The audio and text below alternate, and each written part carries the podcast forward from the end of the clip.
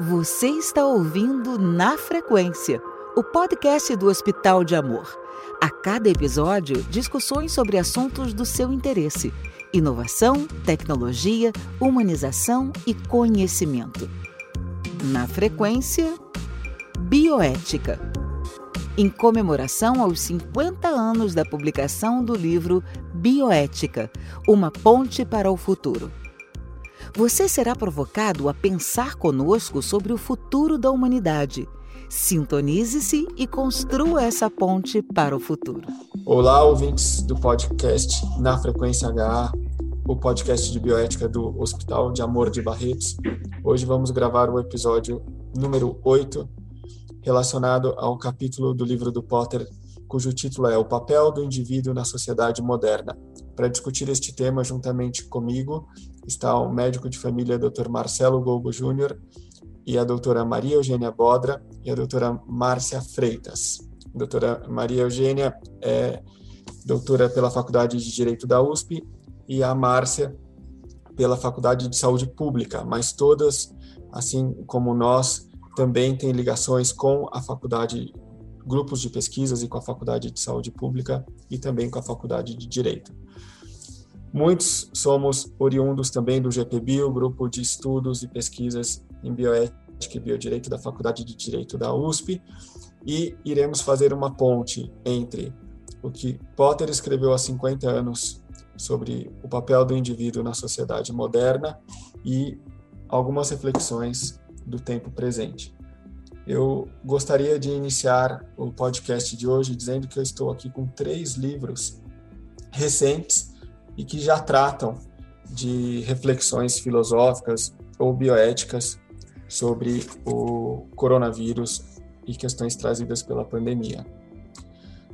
Tem um livro do Boaventura de Souza Santos chamado O Futuro Começa Agora. Né? E tanto ele quanto é, Mohan, que é o autor do outro livro que eu estou aqui, e o Harari, falam que o século XXI, ou o novo milênio começou com a pandemia. E, embora não seja esse o objeto deste capítulo é, do livro ou do que nós iremos tratar, como diz Boaventura de Souza Santos, a cada momento o vírus entra na conversa. É impossível ter uma conversa hoje sem pensar no que nós estamos vivendo, né? E relacionando isso ao capítulo, né? Morin, no seu livro um livro que ele escreveu recentemente, às vésperas de fazer 100 anos. O título é É Hora de Mudarmos de Vida As Lições do Novo Coronavírus. Então, Edgar Morin vai dizer o seguinte: em 2020, o mito ocidental do homem, cujo destino é tornar-se senhor e dono da natureza, desmorona diante do coronavírus. É, por outro lado, o Boaventura de Souza Santos também traz algumas analogias entre o que aconteceu há 100 anos e o que está acontecendo agora. E a principal diferença, se naquela época nós tínhamos o rádio como um disseminador de notícias e informações, hoje nós temos uma sociedade totalmente é, digitalizada e que traz, junto com é, as questões limitadoras do isolamento social ou de é, precauções sanitárias para não disseminação do vírus, também aspectos das diferenças sociais entre as pessoas. Então, aqueles que têm maiores possibilidades é, e podem trabalhar de casa têm trabalhado ainda mais e se isolado ainda mais. E aqueles que não têm tantas possibilidades são mais expostos e ainda mais limitados em razão das restrições da pandemia. Nós não conseguimos nem imaginar os reflexos disso nas novas gerações e naqueles que não têm é, acesso a bens culturais, educação e tantas outras é, possibilidades que a tecnologia permite a algumas pessoas mesmo estando em casa. E aí eu gostaria de iniciar essa discussão é, ouvindo a Maria Eugênia sobre um ponto que o, o Harari traz no seu livro Notas sobre a Pandemia, que são algumas lições para o mundo pós-coronavírus. Eu até acho que o tema pós-coronavírus é um, um, tema que nós vamos precisar discutir aqui no hospital, porque é, tendo como pano de fundo a sua formação, as questões que você trabalha em justiça global, Maria Eugênia, eu gostaria que você refletisse sobre o que ele coloca, que foi é, essa questão da cooperação internacional em termos históricos, se nós pensarmos em 50 anos, o que foi a criação da Unesco depois da Segunda Guerra Mundial, né? o que foi a expectativa com essa criação de um, espaço para um fluxo livre de ideias e cooperação entre países, e como fica a realidade de uma pandemia diante da ausência de alguns eh, controles ou de alguns poderes de controles da Organização Mundial da Saúde. É, onde estamos do ponto de vista normativo em saúde global? Obrigada, Henrique. É, bom, primeiro é um prazer estar aqui com vocês todos. Tá? É, eu acho excelente essa sua reflexão e essa pergunta, e eu acho que ela dialoga diretamente com a provocação que o Potter coloca também no capítulo 8, é, porque ele tem uma preocupação com a sobrevivência né, da, do ser humano e da coletividade, que passa pela compreensão de que existem assuntos é, que precisam ser, que, que, a gente precisa trabalhar a interdisciplinariedade, que a gente precisa trabalhar a participação social para construir consensos com base em valores humanos, para que a gente consiga aí então é, construir esse ambiente é, propício para uma, uma vida saudável e produtiva, que é o que ele defende, né? Eu acho que dialoga muito claramente com a OMS, com um conceito de saúde da OMS, né, de que a saúde é um bem-estar amplo, físico, é, uma, é um estado de saúde físico e mental amplo e que não está restrito simplesmente à ausência de doença. E, então, é, eu acho que existe uma afinidade muito grande entre as preocupações que o Potter tinha com um certo consenso que surge na organização internacional da saúde, do comércio, da ONU, no sentido de que a gente tem que é, proteger determinados valores essenciais à dignidade do ser humano, é, para que a gente possa sustentar a vida na Terra, né, de uma forma é, a, a, a, manter a paz, enfim, a, a, proporcionar desenvolvimento, a proporcionar uma vida digna a todos. Né? Eu acho que existe um diálogo interessante aí. É, eu acho, Henrique, que considerando o contexto que a gente vive hoje e essas falas que você trouxe, a questão das vacinas é muito emblemático, né? E eu acho que é um caso que é bem interessante da gente analisar é, sob essa perspectiva que você coloca, tanto do Boaventura como do Edgar Morin, né? É, se a gente parar para pensar, é, hoje a gente vive uma escassez de vacinas no mundo e não é necessária de estar acontecendo, não necessariamente precisaria estar acontecendo, né? Existe uma tecnologia, existe mais de uma tecnologia, né, que o, os países, que países como Estados Unidos, Inglaterra e Alemanha detêm, que poderia estar gerando a produção, uma produção gigantesca de vacinas, caso esses países é, tivessem se comprometido com uma suspensão de patentes e com uma transferência dessas tecnologias de uma forma é, intensa, né, aproveitando toda a capacidade produtiva global, a gente poderia estar num outro estado nesse momento, a gente poderia estar utilizando a capacidade produtiva de Brasil, Canadá, outros tantos países que precisam receber, mas que dependem do receber, da, da, da é, de receber essa tecnologia, né? não só da quebra de patentes, né? que isso é importante. É, a gente não, não basta quebrar as patentes, a gente não tem a capacidade de produzir essa tecnologia com base numa engenharia reversa. A gente precisa receber orientações, né, uma transferência dessa tecnologia para conseguir produzir. E se isso tivesse acontecido, nós provavelmente estaríamos numa outra situação, né? Milhares de mortes é, talvez não tivessem sido ainda evitadas, mas seriam evitadas em breve, né? A gente teria uma outra perspectiva no Brasil, na Índia, na África, né? Eu acho que é importante, do ponto de vista global, na África, tem profissionais de saúde que não estão vacinados, né? É, na Índia e no Brasil também, né? Nós estamos vivendo uma situação que é um desastre. Então, é, é muito é, interessante refletir sobre isso nesse momento, né? Para colocar uma palavra positiva aqui, mas é interessante refletir porque é, nós temos, e aí o Potter coloca sobre a necessidade da gente desenvolver as humanidades, mas nós temos essas humanidades desenvolvidas para lidar com este assunto específico.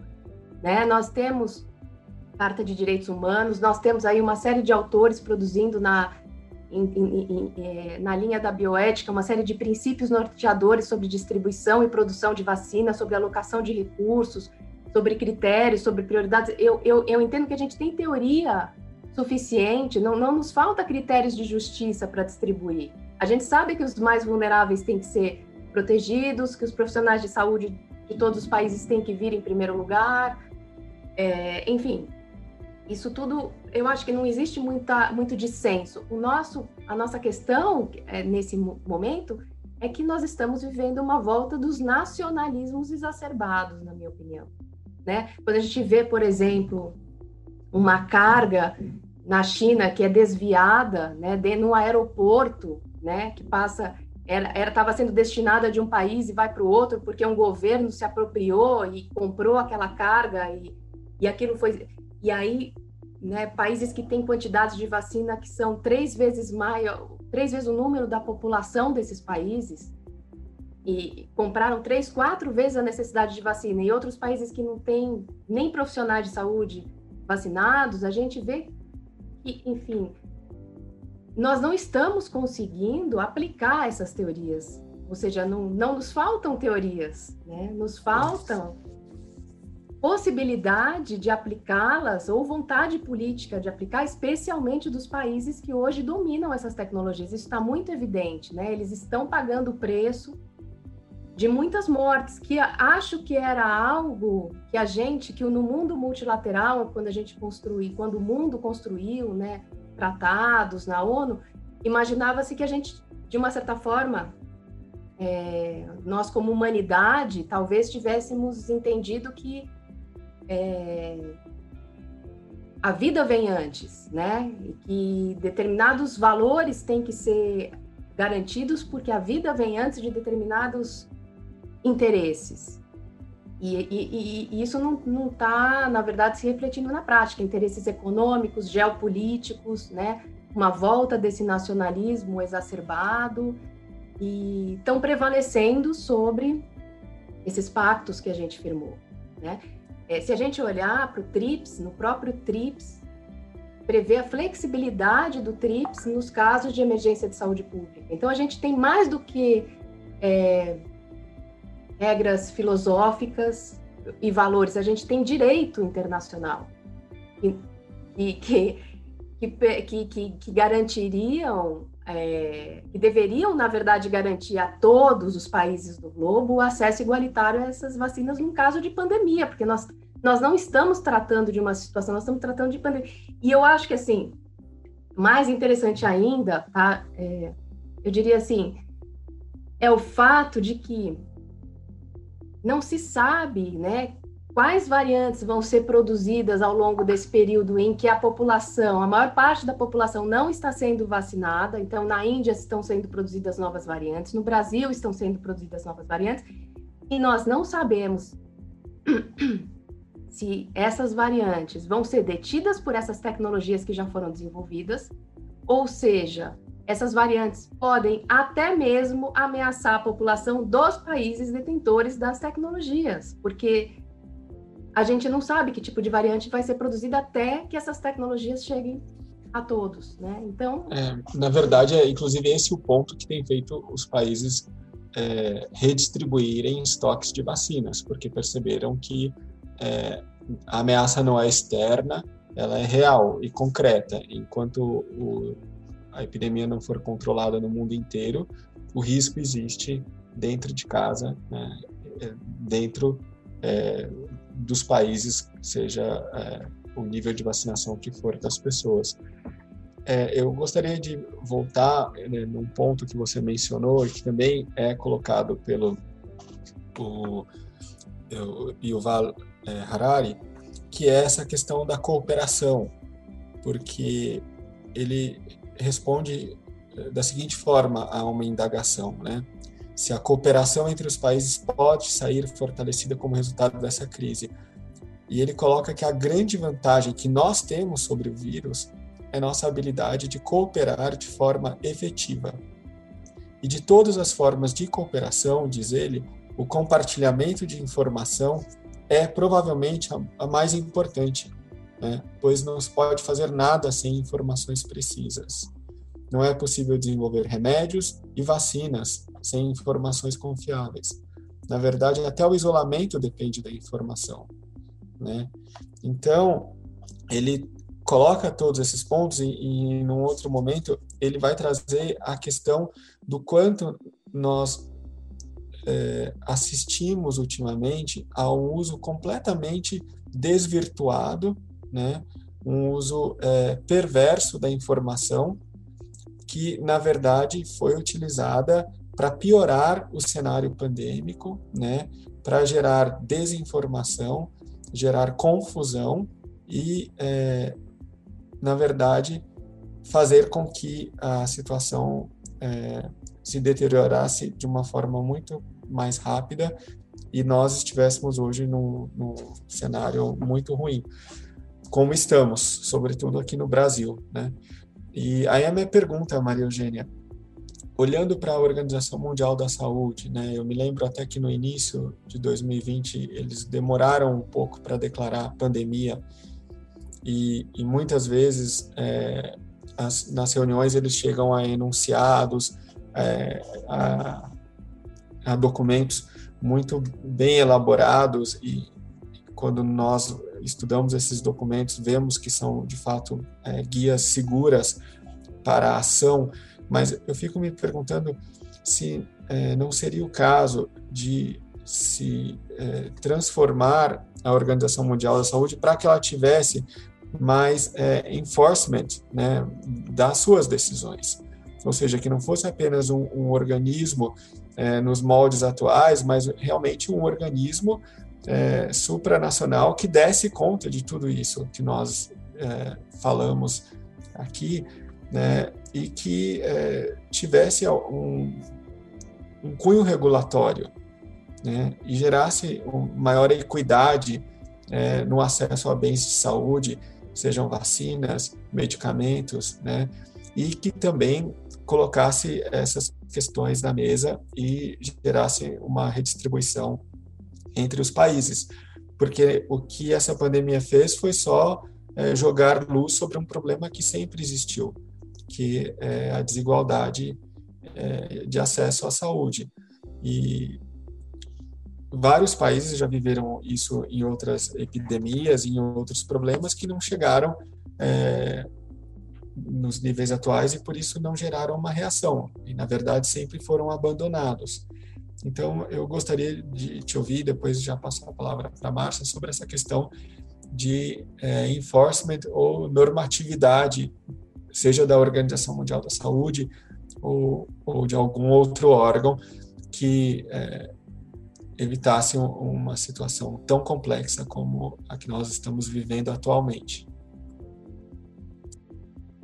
Olha, Henrique, já, já há alguns anos se discute, né, uma reforma da OMS, que tipo de reforma seria necessária, se ela não deveria ter dentes, né, que é um pouco, alguns usam esse termo. É, e eu acho, assim, que quando a gente olha para a OMS, ela tem tantos desafios internos, né, é, a gente tem uma série de questões, é, a OMS, os, e aqui e aí vai longe, não daria nem muito tempo para entrar, mas a gente tem problemas de financiamento, a MS é muito direcionada por financiamentos voluntários indicados para determinados programas, né? Os grandes financiadores da OMS são Estados Unidos, Japão, é, e algumas entidades como Bill e Melinda Gates. Né? Então, hoje, entidades como Bill e Melinda Gates têm mais poder do que muitos estados. Né? Eu acompanhei algumas reuniões entre estados quando eu fiz um participei de um programa de formação lá em Genebra, participei de algumas reuniões entre diplomatas. Gente, a desigualdade é uma coisa impressionante, né? Tem países africanos que têm um diplomata para participar de 30 reuniões ao mesmo tempo. E os Estados Unidos têm um prédio gigantesco em Genebra, construído inteiramente com materiais importados dos Estados Unidos. Tudo lá veio dos Estados Unidos: o tapete, a luz, a tomada. então, assim, isso para ilustrar para vocês que a OMS ela é um reflexo do que é o nosso mundo, né? Um mundo extremamente desigual, né? E eu já achei interessante que o Tedros reconheceu a necessidade da quebra de patentes. Eu achei isso uma posição é, interessante do, do, do diretor-geral da OMS, né? Agora, você pode ver, na OMC, para que as negociações de uma suspensão de patentes caminhassem, depende, depende, a gente dependia de um consenso que também não aconteceu, e o Biden chegou a acenar com essa possibilidade. Então, é muito difícil, Henrique. Eu não sei se a gente, se existe um desenho, tentando responder a sua pergunta, eu não sei se existe um desenho institucional que por si só garanta é, é, é, traga essa equidade que a gente precisa, entendeu? Eu, eu acho que esse... Nem na União Europeia, né, Maria Eugênia? Onde é, eles conseguem equalizar e, e, direcionar de uma forma muito homogênea uma série de condutas em saúde. Isso não foi possível durante a pandemia, né? Então, realmente é um desafio se nós pensamos num, num organismo internacional como a OMS. Uhum. Márcia, acho que gostaria de comentar também sobre esse aspecto. É só que eu discordo de você, Henrique, que essa distribuição de pinga-pinga, né, de pouquinhas vacinas doadas aí por países que têm vacina em sobra, não foi, acho que muito claramente não foi por causa de uma preocupação com as variantes. É claro que o mundo está preocupado com as variantes, mas essa distribuição foi muito claramente por uma questão de diplomacia e de soft power, assim. Então, se eles estivessem preocupados realmente com as variantes, eles não estariam vacinando adolescentes e deixando de vacinar os médicos africanos. E deixando, entendeu? Então, se a preocupação fosse realmente as variantes, eles estariam seguindo um pouco mais do que, que o Tedros falou da Organização Mundial da Saúde.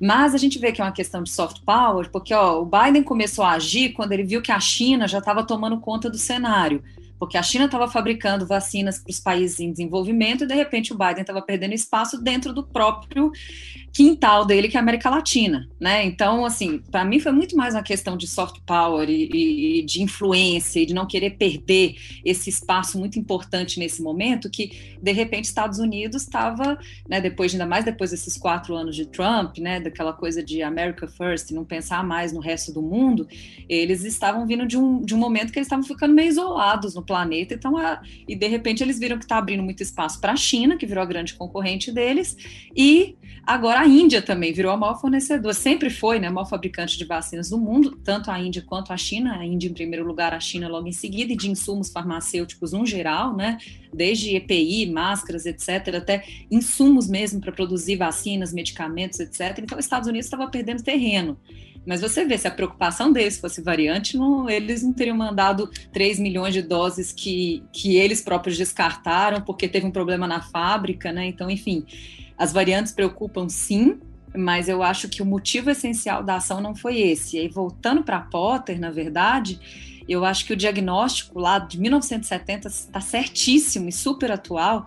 Tanto Potter quanto Bichamp Childress falavam isso, quanto Savulesco fala isso a nossa moralidade não está preparada para o que nós precisamos para o presente e para o futuro. Então, assim, não adianta a gente ter um monte de legislação, a gente ter estudos de bioética, a gente ter um monte de coisa, se a gente não teve uma mudança mais profunda nas mentalidades e nessa moralidade comum social.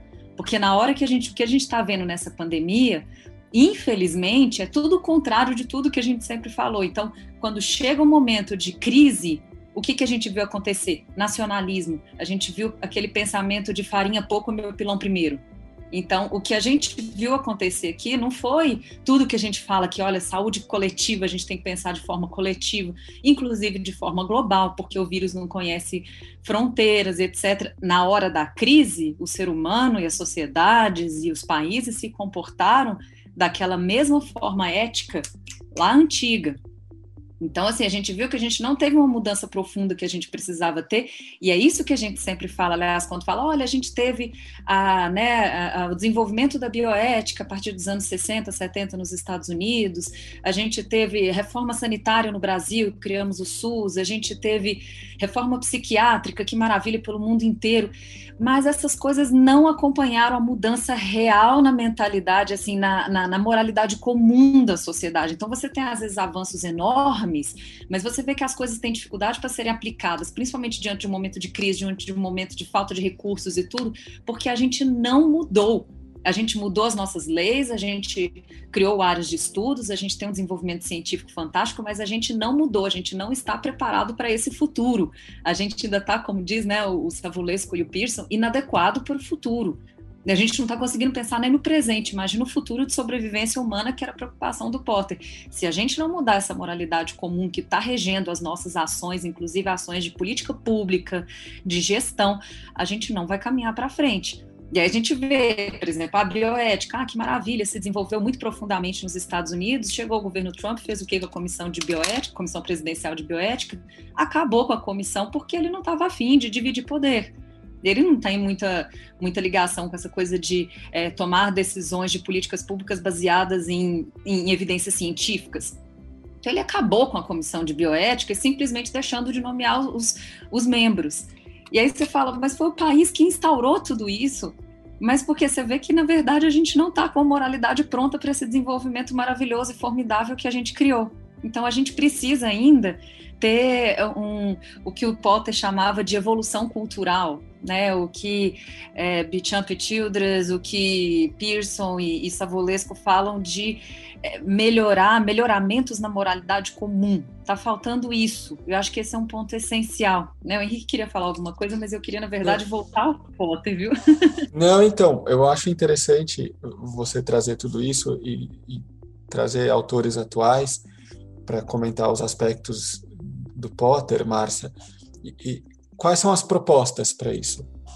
Para se criar uma nova moralidade? Porque eu, por exemplo, tenho lido muitos textos é, de sociologia, educação, e, e, acho que num cenário extremamente comprometido, como é o cenário brasileiro, é, se nós olhamos para os dados é, de quantidade de pessoas é, que não frequentam escola quando deveriam frequentar, que não têm acesso a bens culturais, que não são capazes é, de um, uma série é, de, de, desenvolvimentos, digamos assim, em razão é, do alijamento de uma trajetória escolar é, como deveria ser, que gerasse uma autonomia, uma emancipação é, tanto intelectual quanto social e financeira também, né? Porque essa autonomia ela é múltipla e ela realmente ela dá uma solidez para que esse indivíduo adulto possa depois se desenvolver ainda mais, né? E, e ter liberdade é, na sua vida, no mundo. É, quando eu vejo tudo isso comprometido e ainda mais comprometido em razão das questões sociais postas pela pandemia, pensar é, em como empoderar nesse âmbito de moralidade que você coloca. Eu gostaria é, de te perguntar quais são as propostas dos autores atuais e qual é a sua leitura dessas propostas diante é, de um cenário ainda mais comprometido. Né? Eu vou. A humanidade tem solução, Márcia?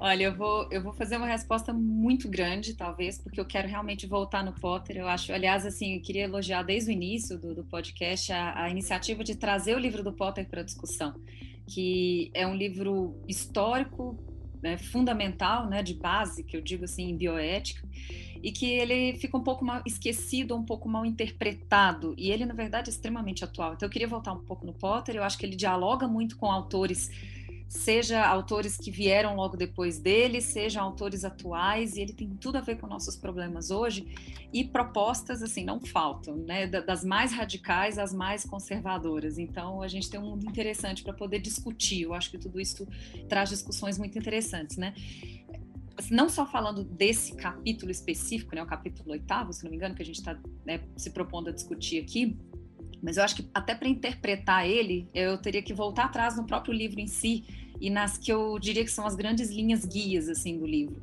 Então, é, eu acho que além da, da, do Potter propor né, a disciplina, a área da bioética como uma ponte interdisciplinar para lidar com os problemas do presente e do futuro de uma forma a trazer um, um, um guia para ação, assim, para a gente produzir um conhecimento que realmente leve a um bem social, a, a, a, sobrevivência da espécie e um melhoramento assim na qualidade de vida das pessoas. Além dele propor bioética, eu acho que ele propõe, eu acho que ele trata de quatro coisas que são super importantes e ultra atuais, né?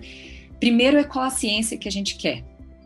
Então, aí você vê autores, até hoje essa discussão está quente e é mais do que necessária. Então, a gente está vendo, por exemplo, o Savolesco e Pearson falam muito disso. A ciência que a gente tem hoje, ela não está sendo uma ciência que. E, e, nem a época, a ciência do Potter também. É isso que levou o Potter a escrever esse livro, né? A ciência daquela época, a ciência de hoje, do, do mesmo jeito, até hoje, né? Ela não está sendo uma ciência voltada para o bem social, para produzir um conhecimento que se traduz em bem social ela está sendo uma ciência elitista, de certa forma, está sendo uma ciência que às vezes até contribui para o aprofundamento dessas desigualdades, está sendo uma ciência, quando a gente pensa na parte de financiamento de pesquisa, uma pesquisa que está não raro enviesada por questões econômicas. Então, assim, fazer pesquisa que dê dinheiro, que dê retorno financeiro, e não uma pesquisa que seria melhor para as pessoas. Então, já, né, coloco essa questão um do Potter, mas, por exemplo, você vê aquela discussão que a gente tratou muito, né, o, o texto do Gray Gigerenzer, lá do, do Instituto Max Planck, né, há 10 anos atrás eles refletiram sobre é, a questão da informação, e aí já me leva para o ponto 2 do Porter também, a questão da informação, que as pessoas estão muito pouco informadas, e isso atinge não só, né, tende a pensar, por exemplo, na área da saúde, que seriam só os pacientes, mas quando você vê os profissionais de saúde estão mal informados, a sociedade no geral, como isso é tão atual nesse momento agora de pandemia, que a gente está vendo aí coisas como cloroquina, ivermectina. Então, é, as pessoas estão mal informadas, há uma dificuldade enorme dos profissionais em ler evidências de, de ciência.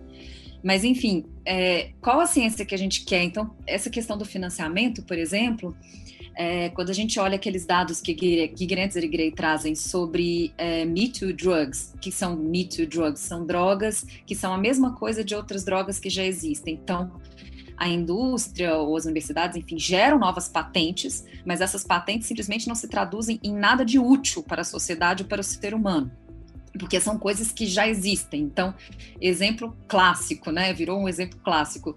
O, o omeprazol da AstraZeneca, né? Que era a maior patente da AstraZeneca, chamado Prilosec na época, né, o nome fantasia era Prilosec, rendia 6 bilhões de dólares por ano para a AstraZeneca, a patente ia cair. O que, que eles fizeram? Eles inventaram o Nexium, esomeprazol, é, vendendo aquela ideia como se o esomeprazol fosse muito melhor que o omeprazol, o problema da Me Too Drug é que a gente só descobre que é uma Me Too Drug anos depois, então depois que o prejuízo já está feito, né? Então, era na verdade uma Me Too Drug. Eles gastaram dinheirão em publicidade para vender a Zomeprazol, o Nexium, sistemas de saúde gastaram dinheiro comprando uma droga muito mais cara, sendo que o genérico já estava disponível do Omeprazol, anos depois para descobrir que era um caso de Me Too Drug. Então, uma droga que era a mesma coisa, tomar Omeprazol, Esomeprazol é a mesma coisa do ponto de vista clínico do paciente. E então, assim, aí você vê se foi uma pesquisa desenvolvida para um novo medicamento que gerou uma nova patente que, na verdade, não agrega nada no conhecimento científico e nem melhora nada a vida de ninguém. E, e aí, pesquisas que às vezes poderiam resolver muito a vida das pessoas não são feitas ou são paralisadas porque não tem interesse financeiro. Então, você quer exemplo melhor do que a gente, nesse momento de pandemia, olhar para trás e ver que todas as pesquisas com SARS, SARS-1, né, e MERS foram paralisadas porque deixaram de ser interessantes do ponto de vista financeiro, porque aquelas pandemias acabaram, aquelas epidemias, né, o pico daquelas epidemias acabou, ninguém ia mais vender medicamento nenhum para SARS, sendo que o negócio acabou, E aí a gente parou com todas as pesquisas, mas a gente saberia muito mais sobre o SARS-CoV-2 hoje se a gente não tivesse parado as pesquisas da SARS. E a gente paralisou tudo por falta de interesse financeiro porque só dá dinheiro que está podendo vender medicamento, etc. Né? Então você vê uma necessidade muito grande, acho que em primeiro lugar, assim, de outras formas de financiamento que não sejam só nesse sistema é, capitalista de produtividade de gerar produtos que gerem lucro. Então, assim, é financiamento público, financiamento de outras formas, né? Acho que hoje a gente tem é, é, formas muito inteligentes, muito interessantes de pensar é, é, inovação que não só ligada à questão de patente ou só ligada né, a essas formas mais tradicionais, ou, ou, não só ligada também ao financiamento público. O financiamento público eu acho importantíssimo, inclusive para o desenvolvimento de ciência básica, essa ciência que não está interessada em produzir produtos para o mercado, né? Mas enfim, então a discussão do qual a ciência que a gente quer eu acho que ela é mais urgente do que nunca. A gente devia estar tá buscando uma ciência que é melhor para o ser humano, uma ciência que vai resolver os nossos problemas e não simplesmente uma ciência que acaba sendo voltada para outras coisas, porque se a gente deixar tudo do jeito que está, acaba que vai acontecer isso, vai ser uma ciência que vai aprofundar desigualdades, que não vai resolver o problema do ser humano, se a gente não se inclinar sobre isso. É o ponto 2 do Potter, que eu acho assim do, dos maiores, dos melhores, que é o conceito dele de sabedoria, que é o conhecimento de como usar o conhecimento para é, o bem social. Eu acho é, o conceito dele de sabedoria do melhor, e, e, ele encaixado com esse número um, porque, por exemplo, aí eu acho que você vê a necessidade da bioética.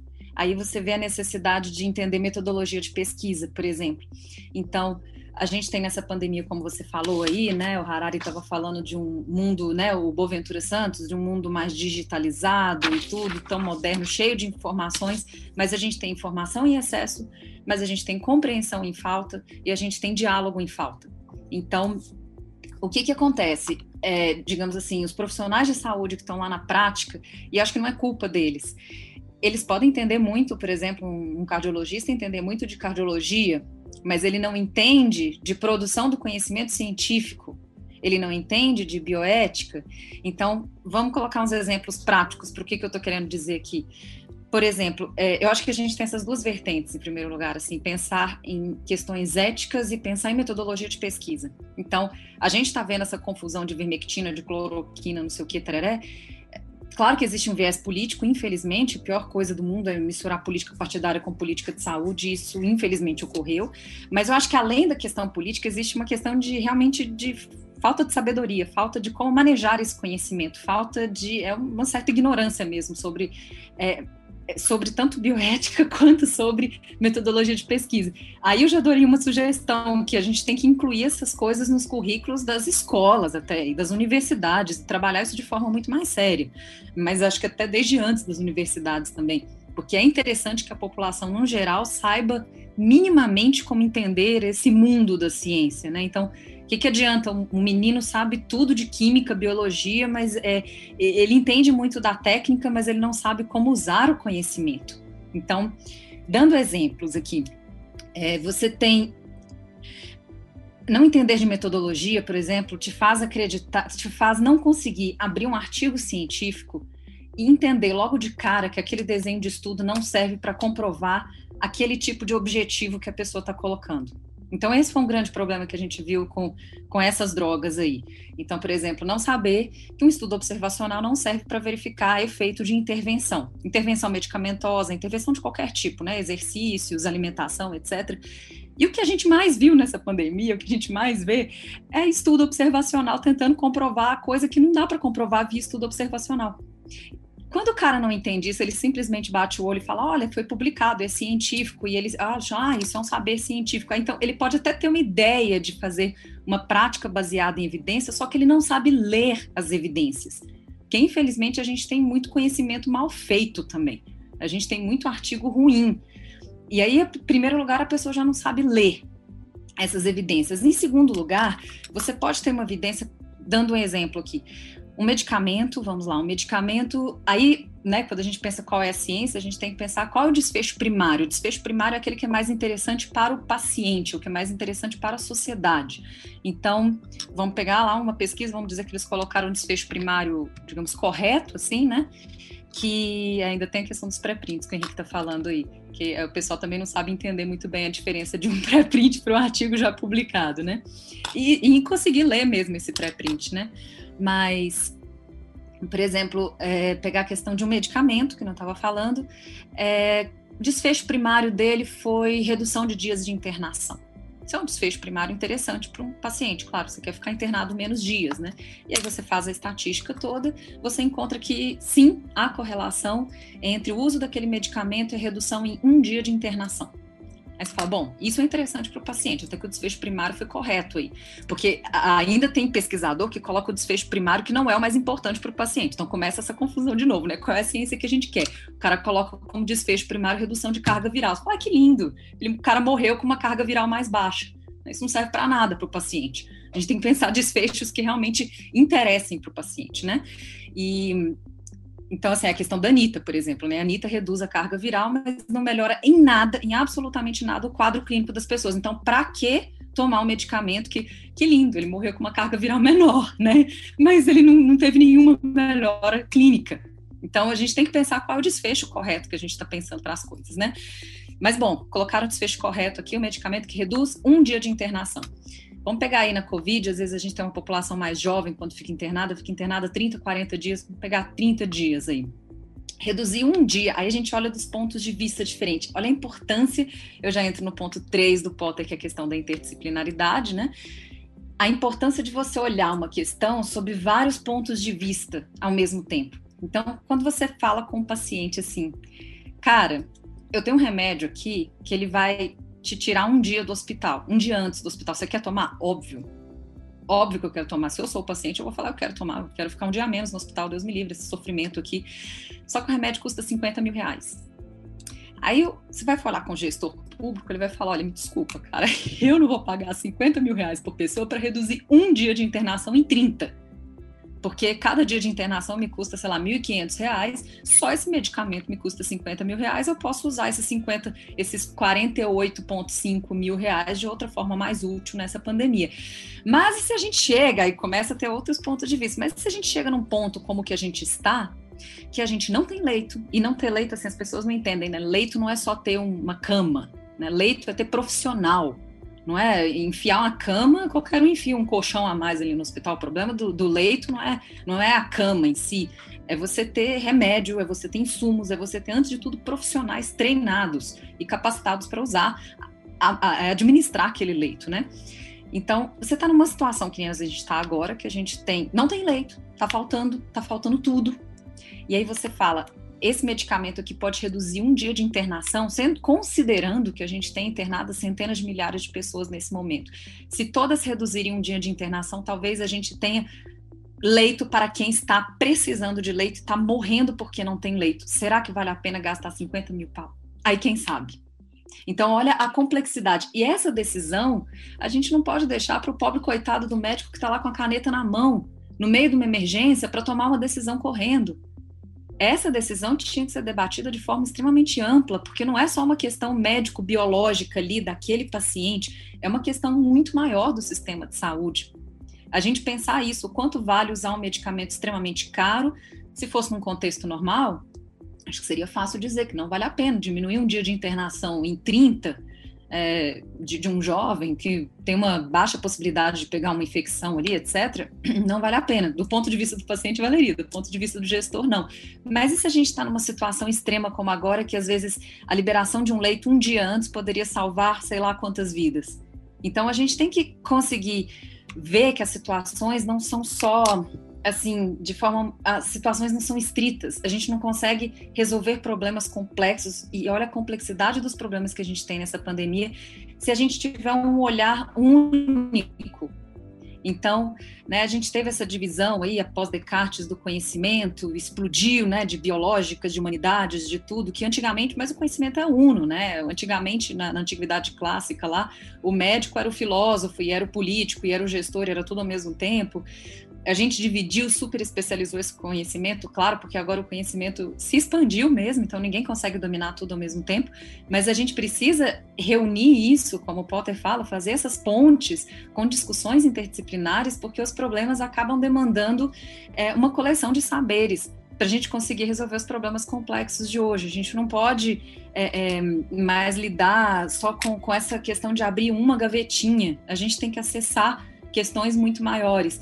E aí eu lembro, né, pegando um autor que é muito anterior a Potter, que é o Mac Burnett, esse cara aqui, ele, não sei se vocês conhecem, é um dos maiores cientistas da história, foi prêmio Nobel de 1960. Esse livro dele, História Natural das Doenças Infecciosas, é de 1940. E aqui em 1940 ele falava uma coisa que é essencial para o mundo hoje, que a gente ainda tem dificuldade de pensar isso. Em 1940, 30 anos de Potter, o cara estava falando um negócio que o Potter falou, o que, que é? Ele é médico, né? O, o Mac Burnett, McFarlane Burnett. É Frank, na verdade, o primeiro nome dele, mas ele é conhecido como Mac Burnett, australiano.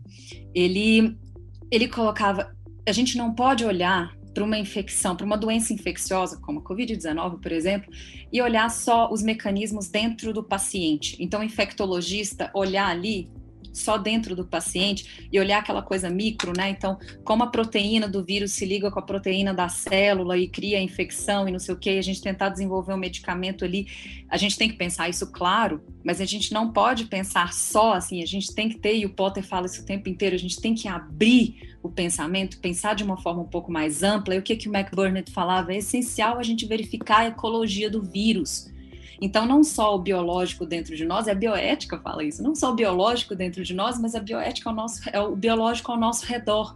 O que, que está acontecendo que nós estamos ficando doentes? Pensar de uma forma maior. Por que, que a gente está tendo mais spillover? Spillover, para quem ouve a gente, é quando um vírus passa de uma espécie animal para a espécie humana. E aí a gente tem uma zoonose, né, uma doença zoonótica que, aliás, a maioria dos patógenos que nos agridem hoje em dia são zoonóticos, são vindos dessa passagem, desse spillover.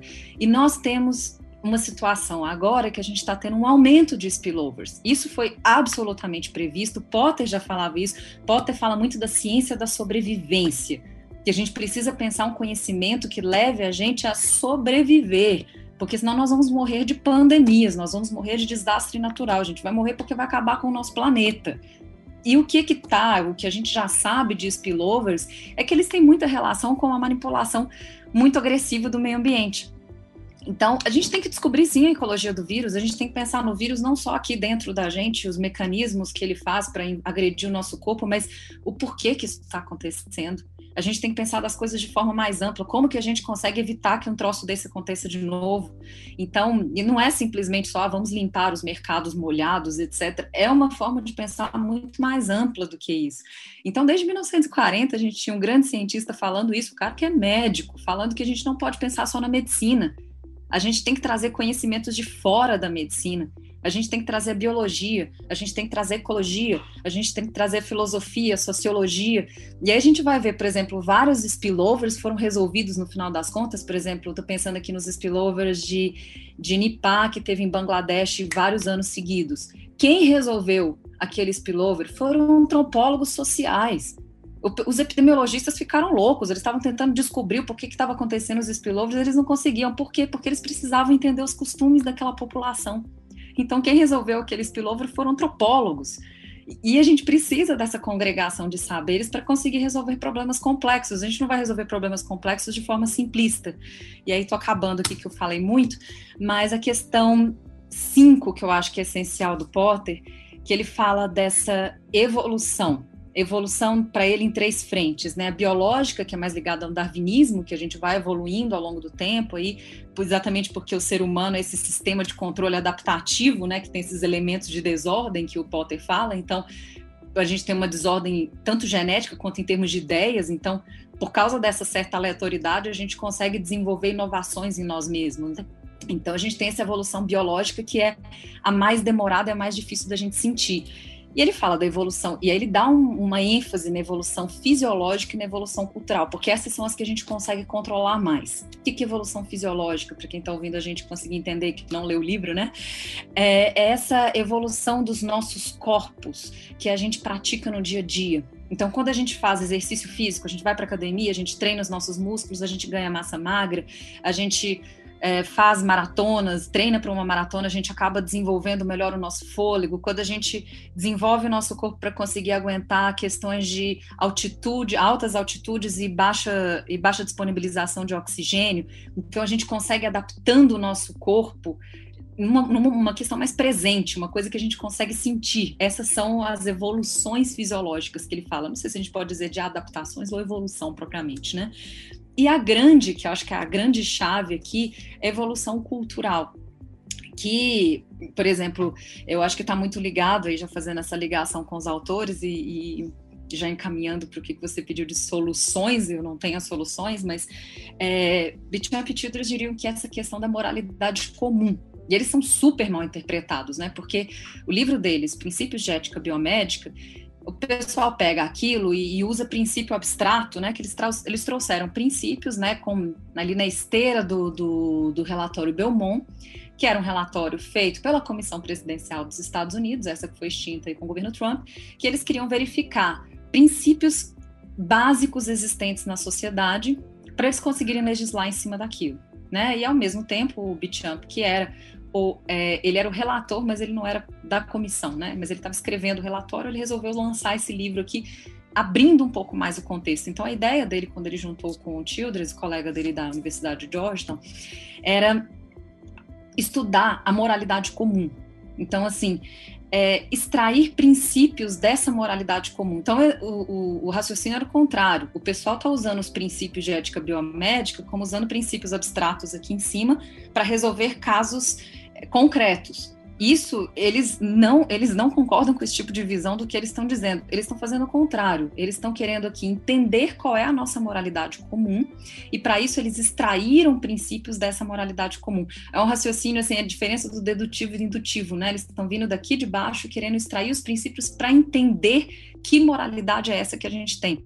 E aí eu acho super interessante um, um comentário, acho que foi publicado na Lancet, já tem alguns anos, assim, do Savulesco, sobre o Julian Savulesco, né, bioeticista da Universidade de Oxford, mas ele é australiano, e que ele publicou sobre esse livro do Bichamp Childress, ele falando que é, é o livro do Bichamp Childress veio em 1974, né, portanto, três anos depois do livro do Potter, né, naquela história ali da bioética, também é um dos clássicos da bioética, né, os dois livros juntos, e, e o Savulesco fala que é uma das ideias mais geniais que alguém já pôde pensar, porque a gente tem sim que organizar e entender qual é essa moralidade comum para a gente conseguir ver se ela está adequada, e é isso que o Potter fala também, se ela está adequada às nossas necessidades presentes e futuras. Necessidades de quê? Necessidades tanto de sobrevivência humana na Terra, quanto de melhorar qualidade de vida para os seres humanos, pensar nessa, nesse bem social. Então, a nossa moralidade está preparada para o que a gente precisa, para o que a gente precisa nesse mundo, para o que a gente precisa para sobreviver. Pensando aqui na pandemia, a gente já está vendo que a nossa moralidade está completamente despreparada. A gente está com a moralidade individualista, né, muito calcada nesse sistema capitalista que não vai resolver um problema grave como o da pandemia um problema grave que pode, é, espero que essa não, acho que não, mas uma outra pandemia pode acabar com a humanidade se a gente se comportar dessa forma, se a gente não tirar nenhum aprendizado a partir disso, né? Então, é, o, o, passando já para o que eles propõem como soluções, né? Eu acho que a gente tem desde as soluções mais conservadoras, que eu sou, é, eu me fio nelas, inclusive, assim, questão de educação. Então, pensar a gente vê que não são só assim, ah, o público em geral que está pouco educado, são os profissionais de saúde, eles entendem muito de assistência à saúde, mas eles não entendem de ciência. É, então, precisa sim ter uma educação generalizada à população, né? É muito fácil as pessoas caírem em fake news porque elas têm uma base muito fraca de, de conseguir interpretar essas evidências, também de conseguir interpretar dados. Então, a gente tem uma questão toda educacional de base, que eu acho que teria que mudar frontalmente. A gente tem questões que talvez sejam regulatórias também, de conseguir melhorar essas questões de, por exemplo, financiamento de pesquisa, quem vai financiar, A partir do quê? Colocar isso como prioridade dos estados. A gente viu agora que a gente não pode deixar tudo na mão assim. Claro que a indústria faz coisas maravilhosas, super úteis, fez vacinas agora para gente, mas a vacina está dando lucro para eles. Mas e, e, quando for alguma coisa que a gente precisa que não esteja exatamente atrelada a lucro? Então a gente tem que pensar em formas de financiamento. Aos estados não dão conta, a gente já tem uma série de coisas, faz é, é, a gente tem uma série de mecanismos jurídicos interessantes hoje, né, fazendo fundos patrimoniais, enfim, pensar outras formas de financiamento para pesquisa. E tem soluções mais radicais. Então, por exemplo, o que Pearson e Savulesco né, discutem aqui no Inadequado para o Futuro, que é uma questão que o Potter trazia assim mais no fundo, mas que eles são muito mais radicais, né? Eles falam, olha, eles já estão numa conclusão bem mais pessimista. Eles falaram, a gente já falhou, a nossa moralidade já se mostrou inadequada e a gente já se mostrou inapto a alterar essa moralidade só é, eles acreditam muito na questão educacional também, eles acham que deve ser a mais importante, mas eles falaram não está sendo suficiente. Por algum motivo, nem para as pessoas bem educadas, isso está movimentando ali. Então, eles partem para uma solução mais radical, que é inclusive pensar, aí assim, eu não vou dizer que eu defendo isso ou não, mas não deixa de ser interessante a discussão pensar em intervenções biomédicas para alterar a moralidade comum. Então, eles têm pesquisas, eles trazem pesquisas mostrando, por exemplo, uso de medicamentos, indo para fora do que eles falam, também não só medicamentos, mas você vê questões de. É, a gente já tem comprovado, por exemplo, um imã grande do lado do cérebro pode alterar julgamentos morais, mas eles viram que medicamentos conseguem alterar julgamentos morais. Então, é, eles estão pensando de uma forma, a gente precisa estudar isso, eles não estão falando para a gente tacar medicamento em todo mundo, mas eles falaram, a gente precisa estudar essas chaves, que isso pode estar no nosso futuro. Talvez a gente precise de algo que melhore a nossa moralidade, que esse algo não venha só da gente, das nossas questões de conseguir educar, etc., melhorar, assim, nesse sentido, as pessoas, e eles explodem isso. Então, eles jogam isso num, num, plano que é o que Potter fala: pode ser uma ciência perigosa, só que eu já estou acabando. Pode ser uma ciência perigosa? Sim, mas o Potter falou: a ciência perigosa vai ser sempre feita. Se você falar assim, ah, não vamos mexer na genética porque é perigoso, a gente não sabe o que vai acontecer, o cientista vai fazer. O Potter fala isso: o cientista vai fazer. O que a gente vai ter que entender é a gente ter mais e mais conhecimento, mais e mais educação para a gente saber o que, que a gente vai fazer com esse conhecimento. Então, assim, talvez a questão não seja proibir as pesquisas, por exemplo, proibir pesquisas de melhoramentos morais utilizando fármacos, que é uma coisa que pode ser perigosíssima mesmo, né? Pode ser altamente perigosa. Mas a gente nunca vai impedir o ser humano de, de tentar conhecer melhor esse mundo que a gente vive. Então, acho que o que a gente tem que pensar de novo, voltar no Potter e falar mais conhecimento, mais conhecimento, até para a gente conseguir utilizar melhor o conhecimento e conseguir, às vezes, acessar chaves de, de como que a gente pode melhorar até mesmo a nossa moralidade comum. Então, assim, falei muito. Henrique, você levantou a mão. É super interessante todas as suas colocações. É, eu vou ser breve aqui e depois eu passo a palavra para o Dr. Marcelo para ele colocar uma questão para vocês duas. É, mas eu, eu gostaria de falar o seguinte, Márcia. É, eu teria algumas considerações sobre os pontos que você trouxe. Eu conheço o trabalho do Savulesco, realmente ele, ele é disruptivo, para usar um termo da moda. Ele coloca é, provocações, ou, ou, ele tem uma linha de pesquisa que é, é interessantíssima, né, também para usar um termo positivo. Mas eu estou aqui na minha frente com um texto né, é, do Luciano Floridi, que também é um pesquisador de Oxford, e, mas é italiano. E ele trabalha muito essa questão de ética e governança digital. É, muitas das questões atuais passam pela realidade de que nós vivemos, como Floridi coloca, né, numa sociedade é, informacional madura. Não existe mais vida online e offline. Existe on-life, é o que ele traz, né? Então, nós estamos on-life e na infosfera, que é essa estratosfera informacional, essa coisa inacreditável que nós vivemos hoje em dia, né? A quantidade de dados que nós geramos é, é uma coisa inimaginável, né? É, e o ritmo dessa evolução também é muito rápido. Além de vivermos na infosfera e termos um monte de questões aí super complexas, é, tem um outro ponto aqui, que é aquilo que os sociólogos ou os antropólogos têm chamado de sociedade hipercomplexa. É, eu acho que todos esses fatores precisam ser levados em consideração, né? E talvez eu, por ser de uma geração analógica, eu, eu quando busco soluções, eu busco muito é, na educação. Eu acredito muito na educação como o principal mecanismo de transformação pessoal e social e, de emancipação, educação para liberdade, como falava Paulo Freire, eu acho que tudo passa por aí. Né? Ontem mesmo você me mandou uma discussão de é, mudança de currículo médico, né, de matriz de graduação em medicina. Eu acho que a gente precisa rever várias matrizes e tem coisas muito legais sendo feitas no exterior, né? Inclusive é, alguns modelos é, em uso aqui no Brasil por algumas escolas, sejam escolas é, normais ou mesmo é, em graduações, nós percebemos nesses modelos é, uma evolução em direção a, a, a, uma maior, uma melhor formação e, e, uma proposta mais adequada, mais atualizada, né? É, e até pensando em Potter e pensando no que foi o, que ele, como católico que era, né, e, e sempre falando de Teilhard de Chardin, Potter é, pegou bem aquela fase também e, e viveu as questões do, do, João 23, né, quando falava de, um, de uma atualização, de um adornamento, né, a gente precisaria fazer isso novamente agora no, no modelo de educação, é, sobretudo aqui no Brasil, e, e Paulo Freire realmente é uma referência muito é interessante.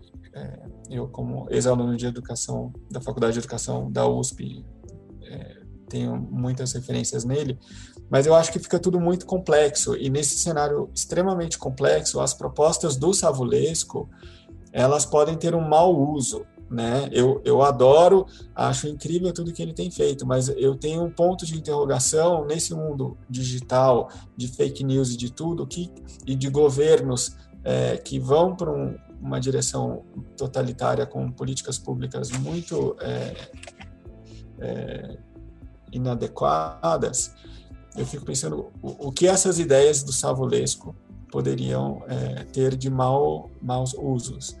Né? Mas eu não, não, vou me aprofundar no assunto, nós já estamos aqui no limite do horário, eu só gostaria que o, o Marcelo fizesse a sua colocação e, e depois é, pedisse os comentários finais de vocês. É Existe uma questão. Desculpa, Marcelo, só para falar que não é o que eu digo que eu acharia como solução. Eu tendo a ir mais para o seu lado. Só que você me perguntou o que, que a literatura tem trazido de solução. E soluções são as mais variadas possíveis, né? De todos os polos. Vai lá, Marcelo. Existe um ponto sutil que conecta as falas de vocês hoje aqui e que se volta diretamente para o Potter, que é a questão da necessidade de produção. Ele coloca isso, inclusive, como uma definição de felicidade. A gente se vê mais ou menos como a peça Tempestade de Shakespeare. O que acontece com a gente quando a gente se coloca num barco a naufragar? E a gente é o rei, a gente é o, o capitão, a gente é o, o contramestre, a gente é só um marujo. Na hora que o barco está naufragando, nada disso importa. O que vai manter a gente vivo? No momento da pandemia, que, que nação a gente é, nada disso importa. O que vai manter a gente vivo do ponto de vista científico, essa necessidade de produção e a noção de felicidade, ela vem muito daquilo que é um resultado positivo. Então, na sua fala, Márcia, é, em relação aos métodos, a gente valoriza aquilo que é matematicamente verdade, mas às vezes o meu estudo ele não gerou um resultado que é matematicamente verdade como um resultado positivo. Então, eu escolho aquilo que é matematicamente positivo e isso vira o resultado primário. E a gente começa a partir daí escolher os pontos de vista que vão crescendo e gerando às vezes a ênfase que guia a gente enquanto ciência e que na verdade às vezes tem pouca repercussão clínica. Mas existe uma pressão, especialmente dentro de áreas que são complexas, que integram às vezes a ciência do comportamento, que tem uma, uma dificuldade metodológica de reprodução do, dos achados do estudo por uma série de vieses e de contextos, mas que há, há, essa pressão de se publicar aquilo que é resultado positivo. E, na verdade, às vezes, grandes resultados negativos são mais importantes. E isso influencia muito no que é o conceito de verdade, o conceito do que é científico, do que é uma verdade científica, do ponto de vista científico. E é justamente nesse ponto que a gente volta lá na, na fala da Maria Eugênia, que é em relação a como a gente aplica o, o que já existe de teoria em relação à justiça global, que não é pouco, ninguém tem dúvida de critérios, mas como a gente torna isso prático, né? É a, a chave nesse senso de moralidade comum. A tornar isso prático envolve esse senso de produção, essa pressão da produção como sendo o resultado de felicidade, o, o resultado daquilo que é humano, desde aquele ponto de vista individual até aquilo que vai se magnificar e ser coletivo enquanto nação. Essa necessidade de manutenção do poder, essa necessidade de manutenção do controle, como sendo aquilo que é de fato produção. E aí, com isso, a gente acaba ficando muito restrito e vulnerável diante de situações como essa da pandemia, em que a eu vou guardar aqui debaixo do meu braço o controle de produção dessa patente da vacina XYZ, do método XYZ, porque o barco está afundando e aí quem vai sobreviver sou eu mesmo, né? E isso, enquanto nação, acaba limitando a gente e dificultando essa questão do, do avanço para um futuro bom, um futuro moralmente bom, um futuro moralmente bonito. Porque, na verdade, embora a gente consiga ter avançado muito naquilo que é pensamento, a gente ainda é bicho. A gente está mais próximo ainda do ponto de vista humano daquilo que é irracional do que é o, do que aquilo que avançou como racional. E, e com isso a gente acaba chegando a situações como essa, que a gente vê, vira um, um evento que não é novo na humanidade, e se esbarrando nos mesmos conflitos, nos mesmos problemas das primeiras pandemias que a gente teve é, dentro de um mundo globalizado e tendo os mesmos desafios, que é como a gente sobrevive juntos, né? E não como a gente sobrevive só. É, tem tudo a ver com Potter diria que, assim, em primeiro lugar, a questão que a gente tem um problema, né? Que nós temos um modo de um sistema de vida capitalista que não combina muito com a produção do conhecimento. Então, essa coisa de publicar, publicar, publicar qualquer coisa que tiver pela frente. Então, às vezes você publica um estudo que é mais fácil fazer, você precisa publicar um monte de coisa, parte um estudo em vários para ter vários itens de publicação.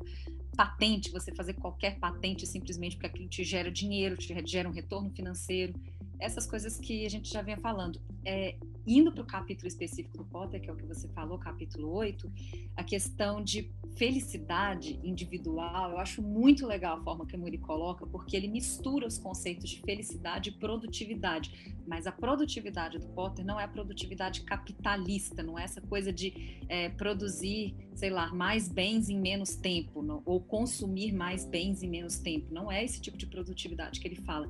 Ele considera a produtividade de uma forma super interessante, que eu acho que tem tudo a ver. Acho que a Maria Eugênia vai poder falar mais sobre justiça global e na, nesse contexto de quebra de patentes, de vacinas, tudo, mas ele, ele coloca a produtividade como assim: o ser humano feliz para ele é o ser humano produtivo, e produtivo para ele é o quanto o indivíduo consegue entregar para o coletivo, para o outro.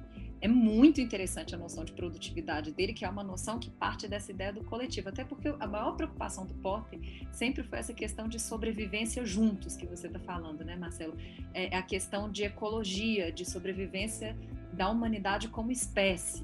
Então, é muito interessante que a, a noção dele de ser produtivo está muito ligada ao quanto que você, entre aspas, produz para esse coletivo e não o quanto você produz no ponto de vista individual, quantas horas você trabalha, né, quantas, quantos, sei lá, caixas que você produz em em tantas horas, a noção dele é diferente, assim, é uma noção, e a gente vê o Henrique tá falou, ele é um cara muito religioso, o tempo inteiro ele coloca religião ali no livro, mas ele não acho que ele não deixa a religião contaminar também a, a ciência dele, mas ele sempre cita religião.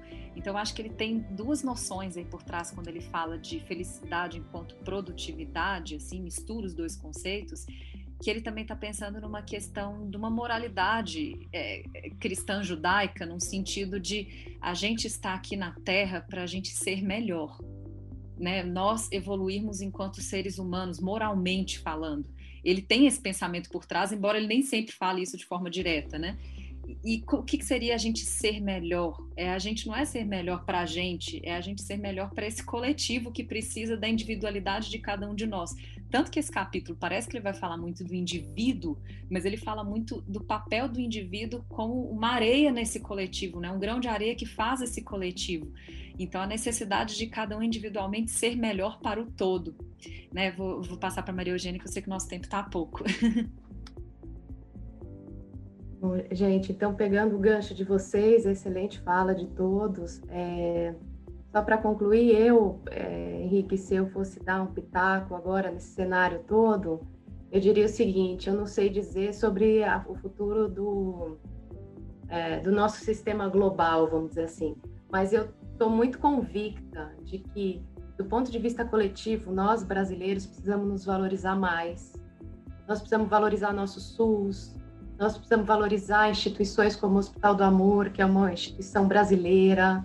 Nós precisamos valorizar a nossa industrialização. A gente precisa investir em política industrial. O Butantan e a Fiocruz são produtos dessa política. Por isso nós temos mais vacinas, né? É, a gente precisa valorizar aqueles que. É, é, é, a nossa biodiversidade, a gente precisa valorizar a Amazônia, e isso vai no diálogo do que a Márcia falou, a gente precisa entender as nossas espécies, aí a gente consegue, com isso, é, evitar novas pandemias, trabalhar novos medicamentos, a gente precisa se colocar no mundo é, com mais confiança da nossa capacidade de brasileiros de resolver problemas, de criar soluções para nós, porque eu acho que o que essa pandemia deixou para mim está muito claro que assim, olha, nós somos, nós e outros tantos países, nós somos o quintal né, de, de países desenvolvidos. Né? E se a gente não, não valorizar e não desenvolver aquilo que a gente tem, e não investir naquilo que a gente tem em educação, é, em aprimoramentos na ciência, na nossa política industrial, na nossa, na nossa floresta, é, nas nossas instituições, no nosso sistema público de saúde. Se a gente não olhar para isso, o Biden está pondo 3 bi, trilhões na nova política dele de, de desenvolvimento do, dos Estados Unidos. Então, é, livre mercado não existe nos Estados Unidos. Livre mercado é uma teoria que foi é, muito bem comprada por nós para a gente desmontar muita coisa boa que a gente tem aqui. É, claro que eu não sou, não quero aqui no final polemizar ainda mais e dizer que é, não, não, defendo estatização e tudo seja público, mas eu acho que a gente tem que valorizar o que é nosso, a nossa tecnologia, os, as nossas instituições, os nossos profissionais, a educação no nosso país. A gente tem que valorizar a nossa cultura, a nossa floresta, o nosso patrimônio, a nossa história, os nossos, a nossa música. É, se tem uma coisa que, eu, que, me comove, que eu acho que, que, tem, que a gente tem que sair mais fortalecido nessa pandemia, é que a gente tem que valorizar mais o Brasil. E claro que sem radicalismos, né? Mas é isso.